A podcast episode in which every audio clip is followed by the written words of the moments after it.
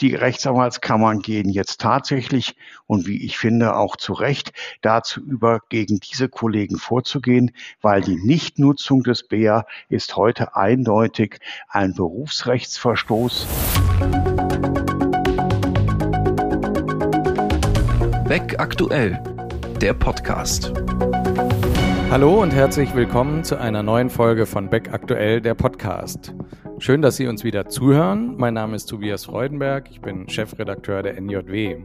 Unser Thema heute sind die Pflichten von Rechtsanwältinnen und Rechtsanwälten bei der Nutzung des besonderen elektronischen Anwaltspostfachs, kurz BER genannt.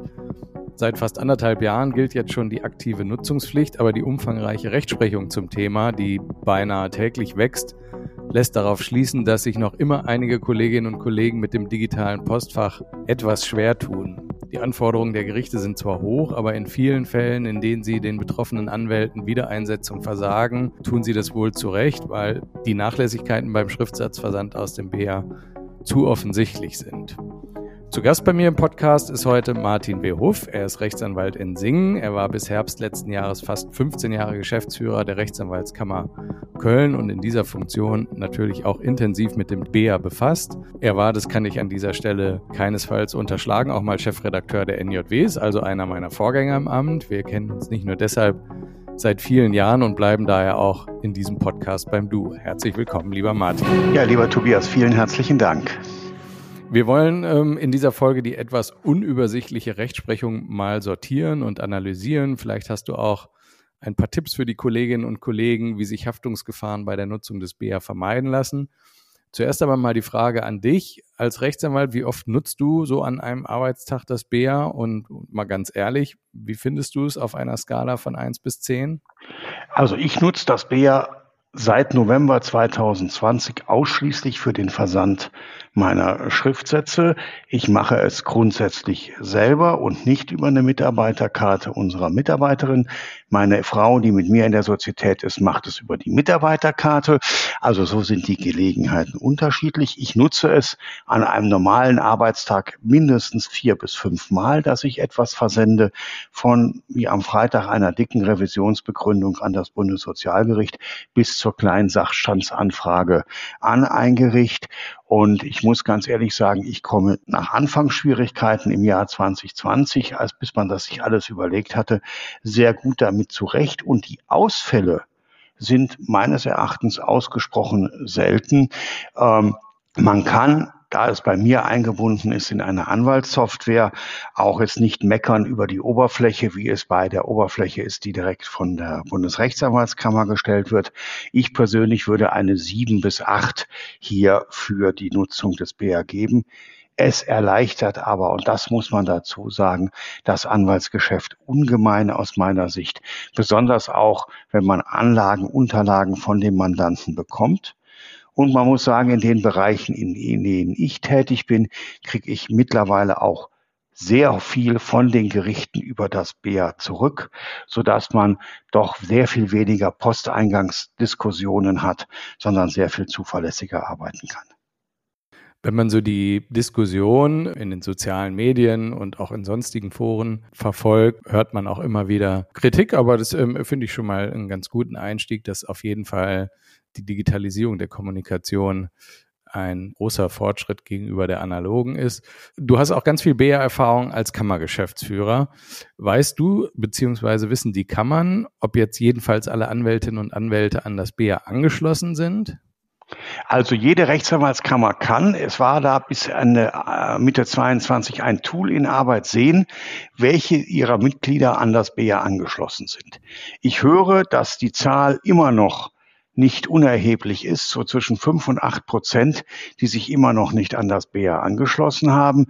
Das war eine große Diskussion in den Jahren 2020, 2021 und die Rechtsanwaltskammern gehen jetzt tatsächlich und wie ich finde auch zu Recht dazu über, gegen diese Kollegen vorzugehen, weil die Nichtnutzung des BA ist heute eindeutig ein Berufsrechtsverstoß, weil der Paragraph 31a der Bundesrechtsanwaltsordnung der BRAO die Nutzung vorschreibt und es gibt eine Entscheidung des äh, Anwaltsgerichtshofes und der Rechtsanwalts des Anwaltsgerichts Nürnberg, in dem äh, auch einer Anwältin dort ein Bußgeld auferlegt wurde, weil sie die das BA sich nicht anschließen wollte. Gibt es sonst Zahlen zur BA-Nutzung? Also wie viele Nachrichten so täglich durch das System gehen? Wie viel Prozent nutzen das über eine Anwaltssoftware? Also ich höre, dass äh, die Anwaltssoftware wohl der Hauptpunkt ist, über den das BEA genutzt wird, gerade auch durch die Kanzleien, die vermehrten äh, forensischen Verkehr mit den Gerichten haben, aber auch unter den Anwaltskollegen nimmt das BEA sehr deutlich zu. Ich merke das in dem einen oder anderen zum Beispiel Arbeitsrechtsverfahren, wo man über einen Vergleichsvorschlag mit dem Kollegen über das BEA kommuniziert. Ich kenne keine genauen Zahlen, aber ich habe einfach mal Tobias hochgerechnet. Wenn wir 100.000 tatsächlich berufstätige Anwälte haben, die tatsächlich noch wirklich arbeiten. Dazu 50.000 Mitarbeiter, die in den Kanzleien hier auch versenden. Wäre ich bei 150.000 nutzungsfähige und nutzungsberechtigte, so Pi mal Daumen. Und wenn jeder von Ihnen nur fünf Schriftsätze am Tag versendet, sind das 750.000 äh, Sendungen plus Anlagen. Also wir reden hier, und das muss man immer wieder ein wenig im Blick behalten, über ganz deutliche Datenströme, die hier äh, versendet werden, zum Teil ja auch mit erheblichen Anhängen und erheblichen Dateimengen. Und ich glaube, dafür läuft eigentlich insgesamt das Produkt trotz aller Kritik am Anfang ordentlich. Nicht besonders komfortabel, das muss man immer noch dazu sagen, ist das BEA, wenn ich es äh, direkt über die BEA-Plattform nutze. Da ist es sehr viel unkomfortabler als über die Anwaltssoftware. Also man kann eigentlich jedem Kollegen, der das BEA öfters nutzen will und öfters nutzen muss, nur raten, wirklich über die Anschaffung einer Anwaltssoftware nachzudenken. Dies auch insbesondere im Hinblick darauf, dass dann natürlich, wir kommen nachher darauf, viele Fragen sich einfacher ansehen lassen und klären lassen. Ja, ich glaube, wir müssen jetzt nicht nochmal die gesamte Genese des BA ausrollen. Die erheblichen Startschwierigkeiten sind längst überwunden. Ich glaube, auch der Ärger um den Tausch der BA-Karten ist inzwischen weitgehend verraucht.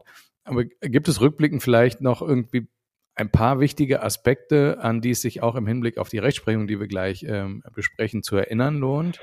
Ja, es ist insbesondere natürlich die lange Vorlaufzeit des Gesetzes, der Schaffung des der Zivilprozessnorm und der anderen Verfahrensnorm und der Paragraph 31a Brau, auf den die Rechtsprechung immer wieder abstellt. Die Rechtsprechung sagt, liebe Anwaltschaft, ihr hattet eine erheblich lange Vorlaufzeit, um euch auf den elektronischen Rechtsverkehr äh, vorzubereiten. Und was in der Rechtsprechung noch besonders ist, ihr seid von eurer eigenen Berufsorganisation, von der Bundesrechtsanwaltskammer sehr intensiv informiert und vorbereitet worden, wie ihr damit damit umzugehen habt.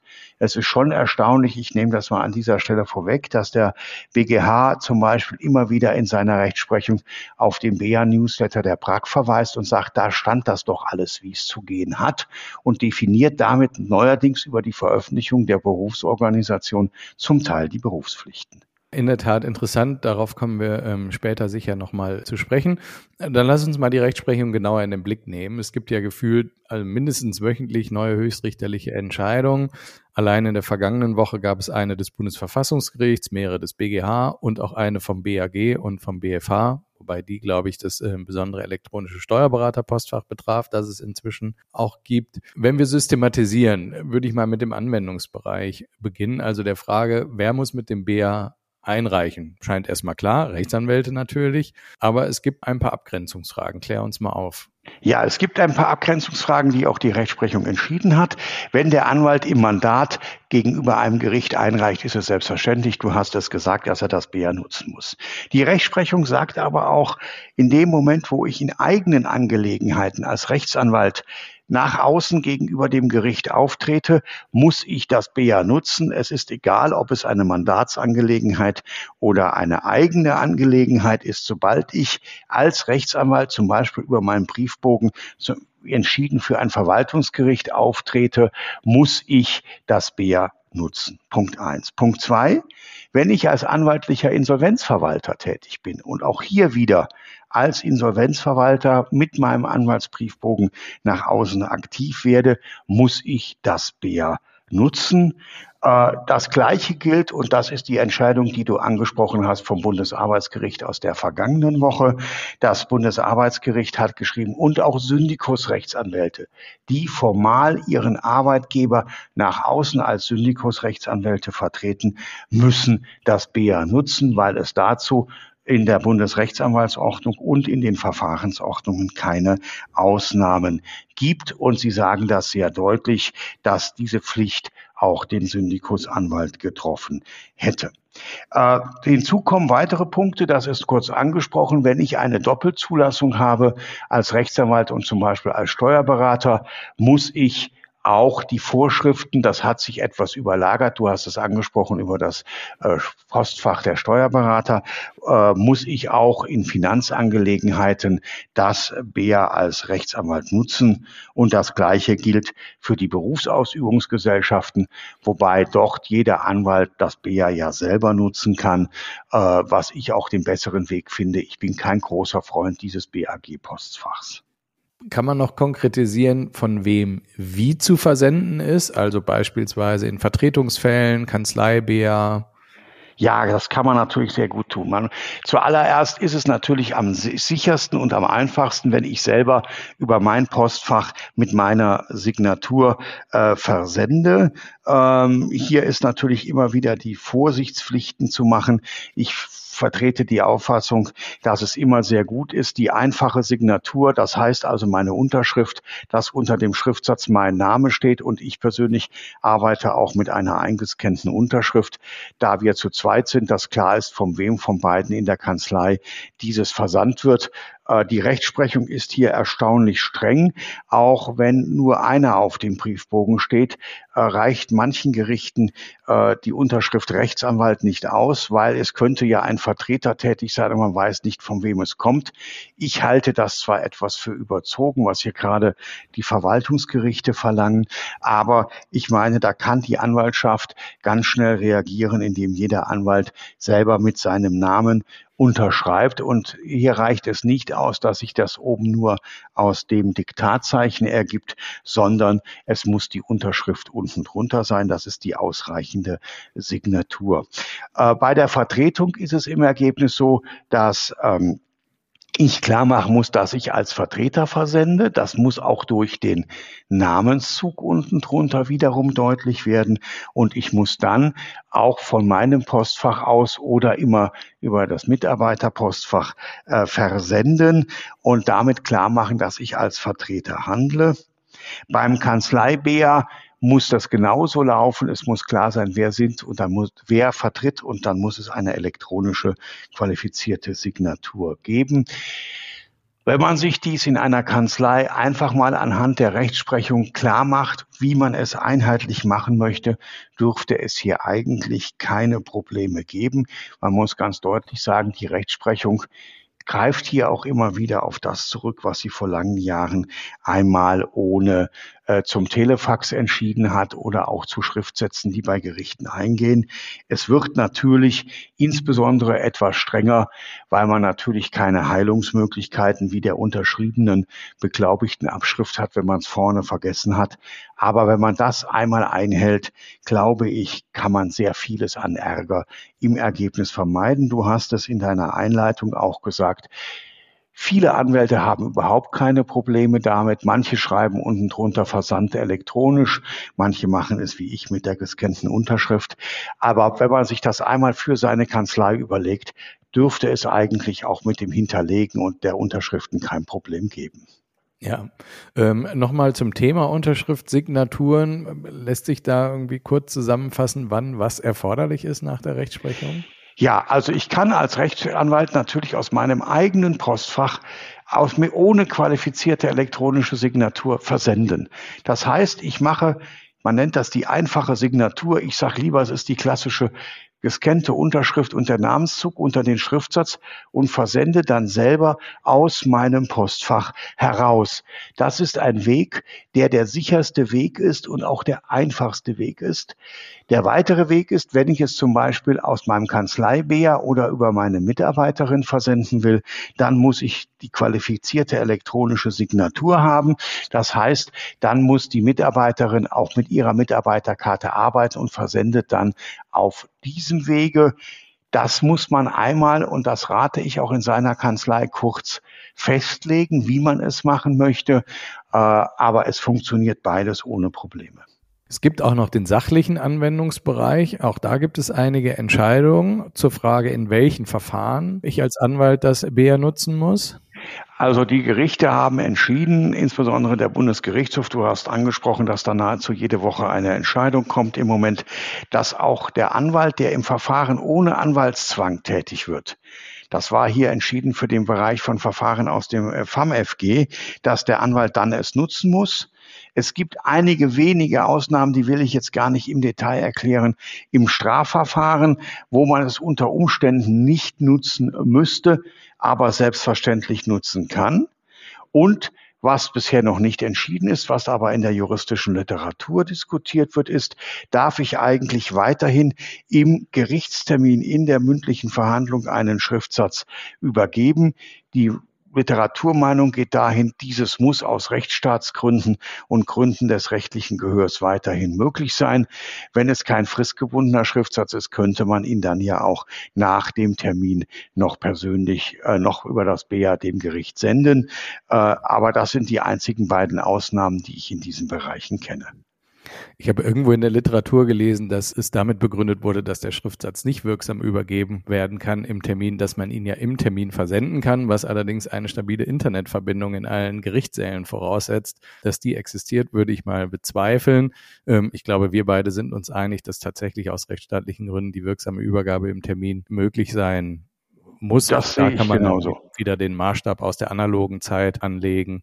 Ähm, da gibt es ja auch keine relevanten Unterschiede. Dann lass uns mal zum Lieblingsteil ähm, der Anwältinnen und Anwälten in der Rechtsprechung übergehen, die Sorgfaltspflichten, die ähm, mit Sicherheit den größten Teil der Judikatur ausmachen. Da wird es tatsächlich etwas unübersichtlich. Vielleicht fangen wir mal mit der Prüfung des Versands an. Ja, ich muss als Anwalt natürlich, und das ist wirklich, wie gesagt, wie beim guten alten Faxgerät, gucken, dass mein Versand des Schriftstücks, wir kommen auf ein weiteren Problem als zum nächsten Punkt, dass mein Schriftstück ordnungsgemäß über das BEA versandt worden ist. Dazu bietet sowohl das BEA selber wie aber auch alle Anwaltssoftwareprogramme ein Empfangsprotokoll der Justiz an.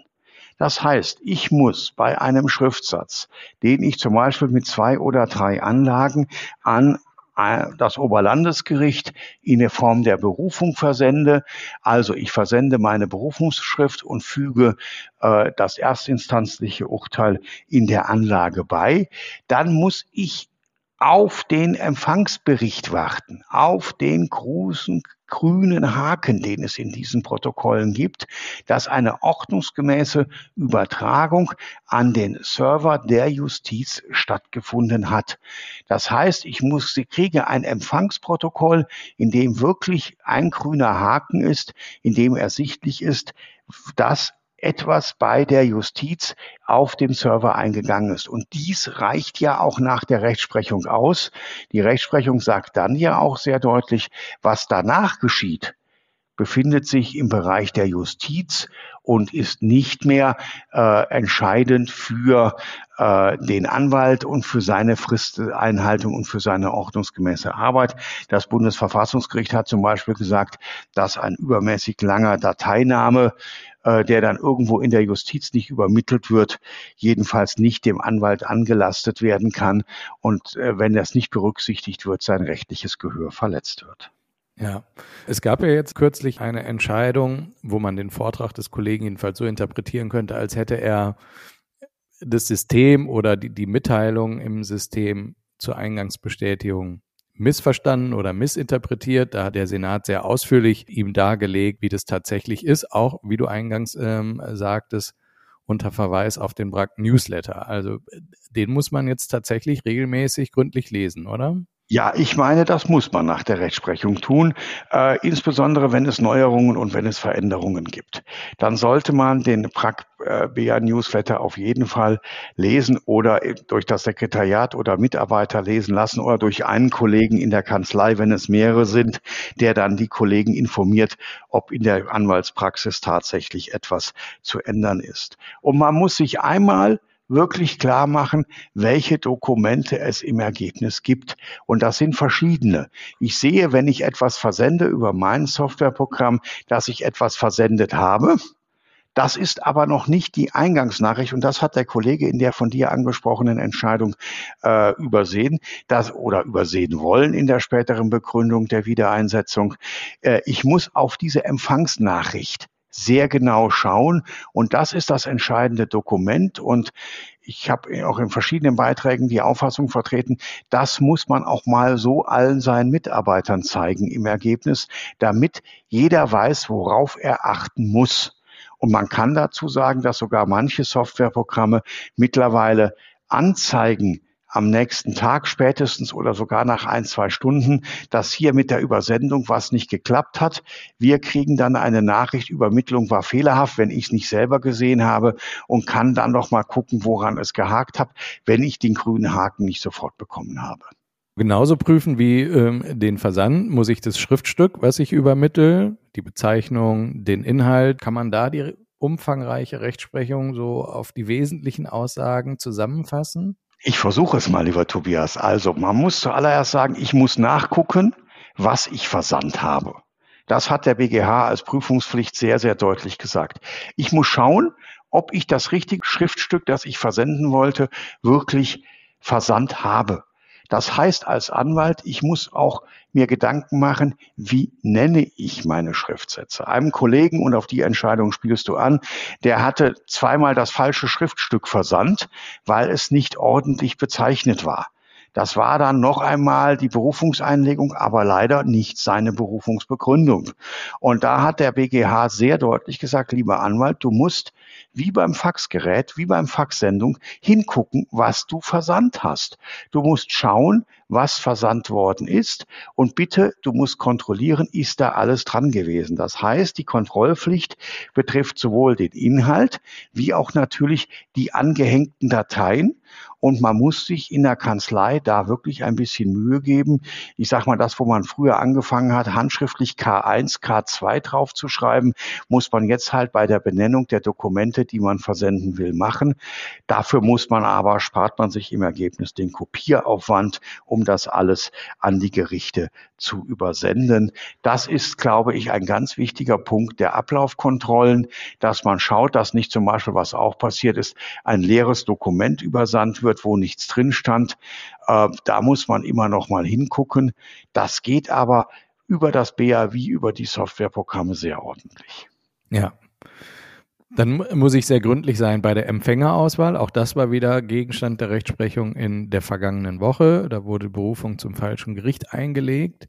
Ja, das ist so ein typischer Fall, der Anwalt hatte und da ist es auch schon zu spüren, dass der BGH sagt, ob das erlaubt war, stellen wir mal, lassen wir mal dahingestellt, seiner Mitarbeiterin übertragene Berufungsschrift selber zu fertigen. Also die Einlegung ist nicht die Begründung, muss man sagen, für den Kollegen. Und hat dann leider die Mitarbeiterin, die es dann wiederum einer Auszubildenden übertragen hatte, statt dem Oberlandesgericht den Schriftsatz gefertigt an das erstinstanzlich entscheidende Landgericht. Und äh, der Anwalt hat bei der Kontrolle nicht drauf geguckt. Er hat schlichtweg das ergibt sich auch aus seinem eigenen Einlassung nicht hingeguckt, an welches Gericht das versandt werden sollte. Und es wurde dann an das falsche Gericht, an das Landgericht übersandt. Und da sagt der BGH, das ist dein Problem als Anwalt. Du musst auch, wie bei der Schriftsatzkontrolle auf Papier, der Kollege hatte argumentiert, das wäre doch sehr viel einfacher, es auf Papier zu sehen. Das macht der Bundesgerichtshof nicht mit, sondern er sagt, du als Anwalt hast diese Kontrollpflichten hin hinzugucken, was du ähm, hier an ein Gericht versendest. Und er sagt auch sehr deutlich, ein Gericht, das war ein weiterer Punkt in der Entscheidung, der sehr schön war, äh, du, das Gericht hat auch nicht die Pflicht, innerhalb von 24 Stunden dieses Dokument vom Landgericht zum Oberlandesgericht zu befördern. Die Berufung war um 19 Uhr am Vorabend des Fristablaufs eingelegt worden. Der Kollege hatte in seinem Wiedereinsetzungsantrag verlangt, dass das Landgericht hätte noch am nächsten Tag sehen müssen, dass das falsch ist und ans Oberlandesgericht weiterleiten. Das war erst zwei Tage später geschehen. Das lässt der BGH für die Wiedereinsetzung nicht gelten. Das Bundesverfassungsgericht hat letzte Woche etwas anwaltsfreundlicher entschieden. Da hatte ein Kollege einen Fristverlängerungsantrag nach dem gerichtlichen Dienstschluss am Tag des Fristablaufs gestellt der den Richter nicht mehr rechtzeitig erreichte. Aber ähm, das hätte er berücksichtigen müssen, so das Bundesverfassungsgericht. Ja, wobei das ja war, ich, ich habe die Entscheidung auch gelesen, dass es halt an das zuständige Gericht mit richtiger Bezeichnung des Aktenzeichen und allem gegangen war. Und wenn man eine Frist setzt, und insofern hat das Bundesverfassungsgericht meines Erachtens völlig recht, äh, wenn man eine Frist setzt, müssen Schrifteingänge bis zum Ablauf der Frist berücksichtigt werden, egal ob es früher per Post oder per Brief Briefe. Auch da hat es ja in Gerichten oft Tage gedauert, bis es beim zuständigen Richter war, als jetzt auch über das BEA. Und diese Pflicht trifft natürlich auch die Justiz, dafür Sorge zu tragen, dass die Dokumente nun endlich zügig beim entscheidenden Richter liegen. Ich finde es auch etwas mutig, bei einer Fristsetzung, sagen wir, auf einen Montag äh, am Dienstag schon zu entscheiden, ohne zu kontrollieren, ob tatsächlich noch Schriftsätze in diese Angelegenheit eingegangen sind. Was würdest du dafür angemessen halten oder wie muss man da als Anwaltsbüro organisiert sein? Also ich sag mal, äh, hier muss natürlich das Gericht, was meinte ich jetzt, das Gericht muss äh, das kontrollieren.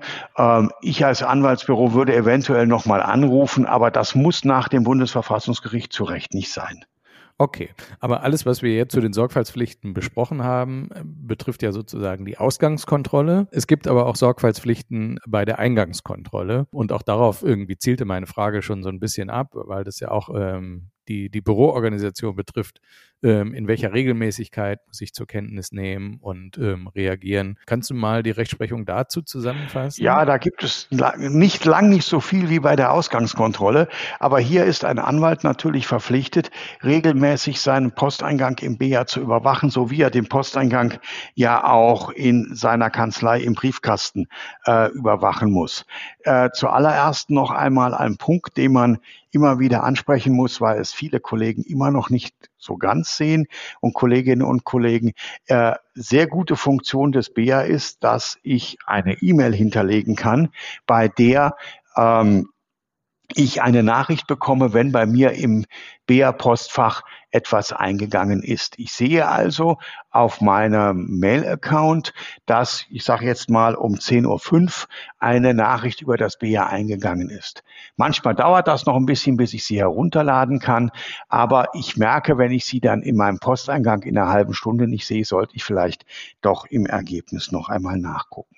Ansonsten gelten natürlich die gleichen Regelungen, die wir auch schon aus dem Paragraphen 14 äh, äh, BORA zum Beispiel kennen, der Berufsordnung der Rechtsanwälte, dass ich als Anwalt regelmäßig meinen Posteingang äh, kontrollieren muss und erst dann zum Beispiel reagieren kann gegenüber einem Kollegen, wenn ich sicher bin, dass hier kein Posteingang im Ergebnis vorhanden war. Das heißt, man muss regelmäßig abrufen äh, oder aber auf seine Mails gucken. Die Anwaltssoftwareprogramme selber melden alle, dass ein Posteingang vorhanden ist, ob das nun im Sekretariat zu sehen ist oder bei mir selber. Also ich meine, man muss nicht jedem BA-Eingang in fünf Minuten hinterherlaufen. Das ist überhaupt nicht nötig, aber ich muss das genauso wie jeden Posteingang in der Post kontrollieren, mir abspeichern und wir zum Beispiel das elektronische Empfangsbekenntnis in angemessener Frist versenden. Das heißt, es ist weiterhin die Wochenfrist des Paragraphen 53 Brau in der Zeit, nachdem ich einen Vertreter bestellen muss. Maßgebend, ich muss nicht sofort mit einem elektronischen Empfangsbekenntnis arbeiten, aber innerhalb der Zeit, in der ich keinen Vertreter bestellen muss, kann ich dann, wenn ich wieder im Büro bin, meinen Posteingang zur Kenntnis nehmen. Okay, dann lass uns mal über technische äh, Störungen äh, sprechen. Ähm, uns ist es ja eben ähm, auch passiert, als wir uns für diesen Podcast zusammengeschaltet haben. Der Anwalt ist nicht mal aus dem Schneider, wenn es technische Ausfälle außerhalb seines Verantwortungsbereichs gibt. Er muss dann nämlich die Störung später glaubhaft machen und darlegen. Wie sind da die Anforderungen der Rechtsprechung? Also zuallererst haben wir dazu ja mal eine Anforderung in der ZBO und in den Verfahrensordnungen stehen, dass dann, wenn es eine technische Störung gegeben hat, ich den Schritt gehen kann, den Schriftsatz über Post oder über äh, Telefax einzulegen, ich dann aber unverzüglich den Schriftsatz über das BA nachreichen muss und glaubhaft machen muss, dass es eine technische Störung gegeben hat. Das heißt, ich muss zwei Schritte machen. Ich muss eine Ersatzeinreichung machen, am besten schon mit dieser Ersatzeinreichung die Glaubhaftmachung beifügen, dass es eine Störung gegeben hat. Und zwar eine Störung auf dem Weg aus der Kanzlei über das BA zu der Justiz. Und dies muss ich glaubhaft machen und dann später am sichersten den Schriftsatz noch einmal reinreichen. Fünf Wochen Frist nach Aufforderung durch ein Gericht reichen hier im Ergebnis nicht aus. Und du hast es schon angesprochen, das BEA bietet eine Störungshistorie im Internet an. Das heißt, dort habe ich dann den Verweis auf diese Störungen, die es zum Beispiel bei einem einzelnen Gericht oder bei dem großen Ausfall in Nordrhein-Westfalen gegeben hat. Und ich kann die Forderung des Deutschen Anwaltsvereins nur unterstützen, dass es auf der Justizseite, man nennt das das EGVP, also das elektronische Gerichts- und Verwaltungspostfach, auch hier eine Störungshistorie geben muss, damit der Rechtsanwalt und im Übrigen auch die Behörden, die es nutzen müssen. Ich habe da gelegentlich auch mal die eine oder andere Auseinandersetzung mit der deutschen Rentenversicherung Bund, die einfach so einreicht und sagt, bei uns war technisch was nicht in Ordnung. Das reicht nicht aus. Hier muss sehr sorgfältig gearbeitet werden. Alles in allem muss man ganz ehrlich sagen, im Regelfall ist es halt ganz gut, aber das galt früher schon, wenn man die Frist nicht bis zum letzten Moment ausschöpft. Ja. Gibt es ähm, konkrete Vorgaben zur Glaubhaftmachung? Also reicht eine einfache anwaltliche Versicherung ja. über eine technische Störung? Ja, die einfache anwaltliche Versicherung über eine technische Störung, am besten natürlich noch verbunden mit äh, dem Auszug aus der BA-Störungshistorie oder aber zum Beispiel, wenn bei mir die Technik abstürzt und zum Beispiel, was neulich passiert ist, eine Stunde lang aufgrund eines Ausfalls der Telekom-Internetverbindung keine Übertragung möglich war, da reicht die einfache anwaltliche Versicherung für die Glaubhaftmachung aus. Okay, es gab auch einzelne Entscheidungen, irgendwie da ging es um Screenshots und so. Also es mag aber auch Fälle geben, wo die Gerichte verlangen, dass man es noch etwas detaillierter darlegt. Ja, und der Screenshot heißt ja, ich musste im Prinzip, sagt der Screenshot, Screenshot, aber sagt der Screenshot ja nur, dass äh, diese Anzeige da ist. Ich muss ja noch ein Stück darlegen, dass ich in dem Moment versucht habe, ein Dokument an dieses betroffene gestörte Gericht zu senden. Also allein der Screenshot selber ist ja eventuell noch überhaupt nicht aussagekräftig, sondern man sollte da schon ein, zwei Sätze dazu schreiben. Ja. Also das war jetzt ein, ein sehr schneller Parforce-Ritt durch die aktuelle Rechtsprechung ohne Anspruch auf, auf Vollständigkeit, aber ich glaube, hoffe, dass wir alle zentralen Aspekte mal erwähnt haben. Wenn man das ähm, zusammenfasst, kann man dann sagen, dass die Vorgaben mindestens denjenigen aus der analogen Zeit entsprechen, also den Pflichten beim Fax- oder Postversand, aber partiell schon darüber hinausgehen? Also ich glaube, äh, dass der Bundesgerichtshof äh, vielleicht am Anfang hätte etwas großzügiger sein kann im Januar, Februar 2022, wo er sehr streng ist. Er sagt dabei aber, und das kann man natürlich auch gut begründen, dass die Anwaltschaft genug Zeit hatte, sich auf äh, den elektronischen Rechtsverkehr vorzubereiten. Und die Argumente, ich habe mich erst im Januar 2022 angeschlossen, sind natürlich wirklich nicht sehr stark. Er überträgt, und so kann man die Rechtsprechung auch zum Beispiel des Bundesarbeitsgerichts äh, und des Bundesfinanzhofs verstehen, die Rechtsprechung aus der analogen Zeit äh, auch vom Faxgerät jetzt auf das BEA und sagt, es muss hier kontrolliert werden, ist es eingegangen, ist es vollständig eingegangen.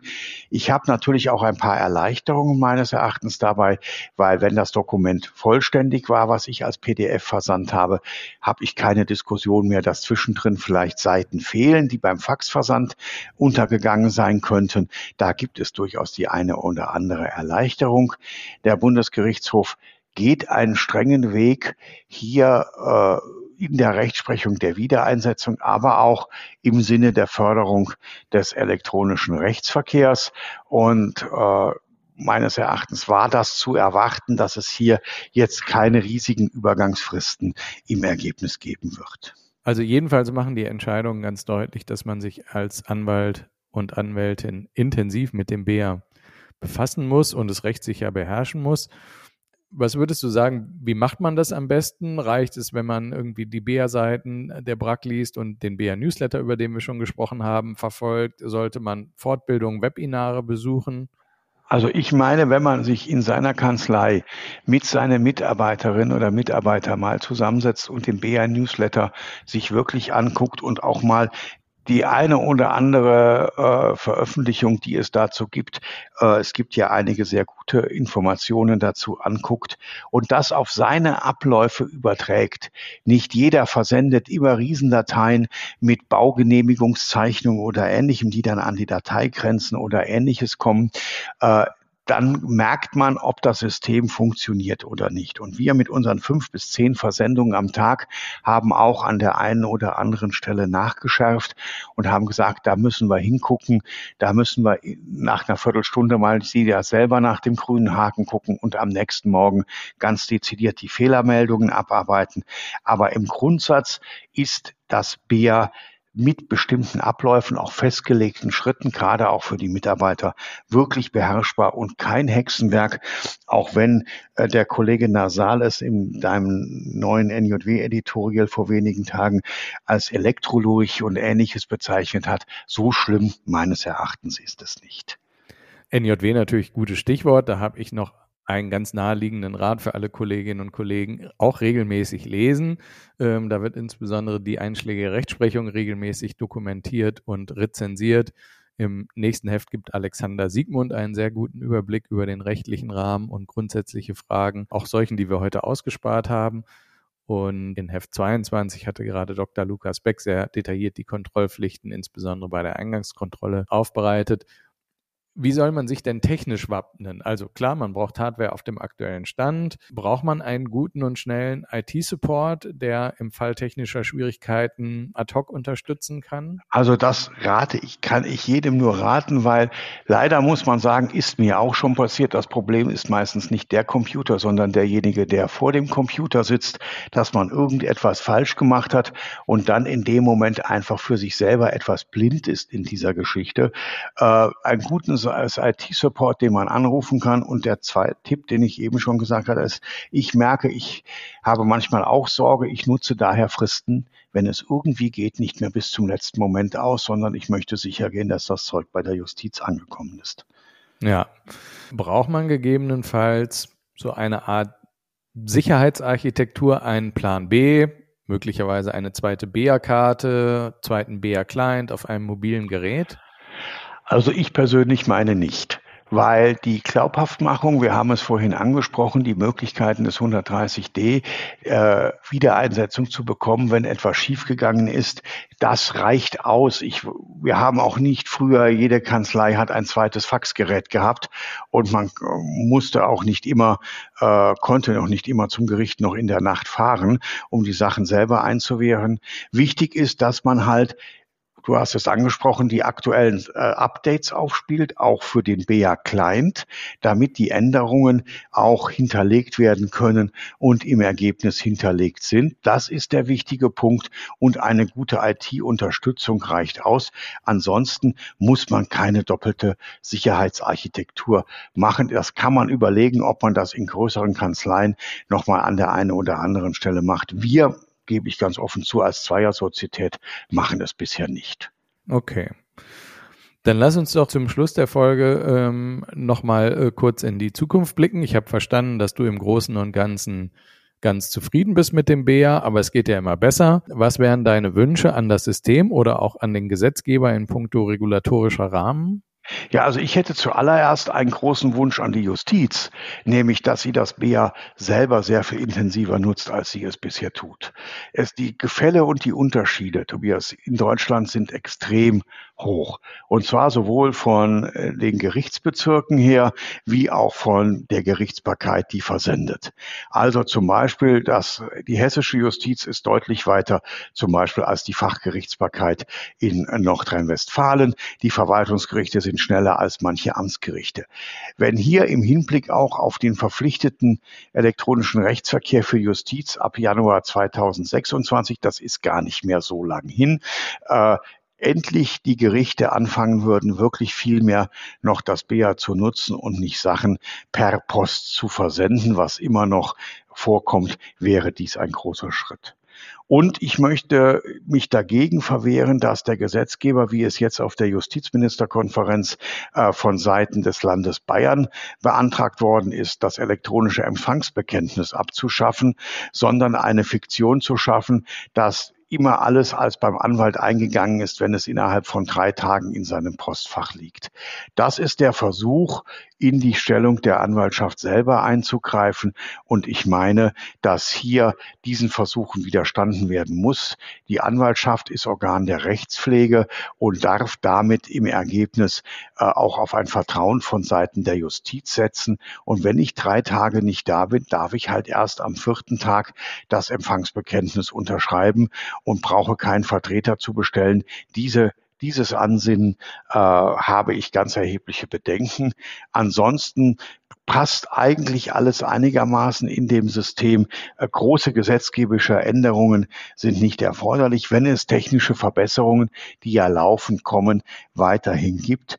Äh, merke ich nicht, dass es unbedingt Punkte gibt, aber das weiß zum Beispiel der Kollege Siegmund, der ja früher auch oder sich sehr intensiv mit den Themen befasst hat, noch auch sehr, sehr gut, äh, dass bisher die Sachen vielleicht nachgeschärft werden müssen mit der Glaubhaftmachung, aber großen Handlungsbedarf sehe ich im Ergebnis nicht. Okay, dann ist es doch ein konstruktives und versöhnliches Ende dieser Podcast-Folge. Das finde ich sehr gut. Ich danke dir, lieber Martin, dass du heute bei mir im Podcast zu Gast warst und uns so kompetent Auskunft gegeben hast über die Anwaltspflichten beim BEA-Versand. Lieber Tobias, die Freude war ganz auf meiner Seite. Zwischen Vorgänger und Nachfolger macht es immer wieder Freude. Vielen herzlichen Dank. so ist es. Dann äh, Ihnen, liebe Hörerinnen und Hörer, ebenfalls vielen Dank fürs Zuhören und bis zum nächsten Mal bei Back Aktuell, der Podcast.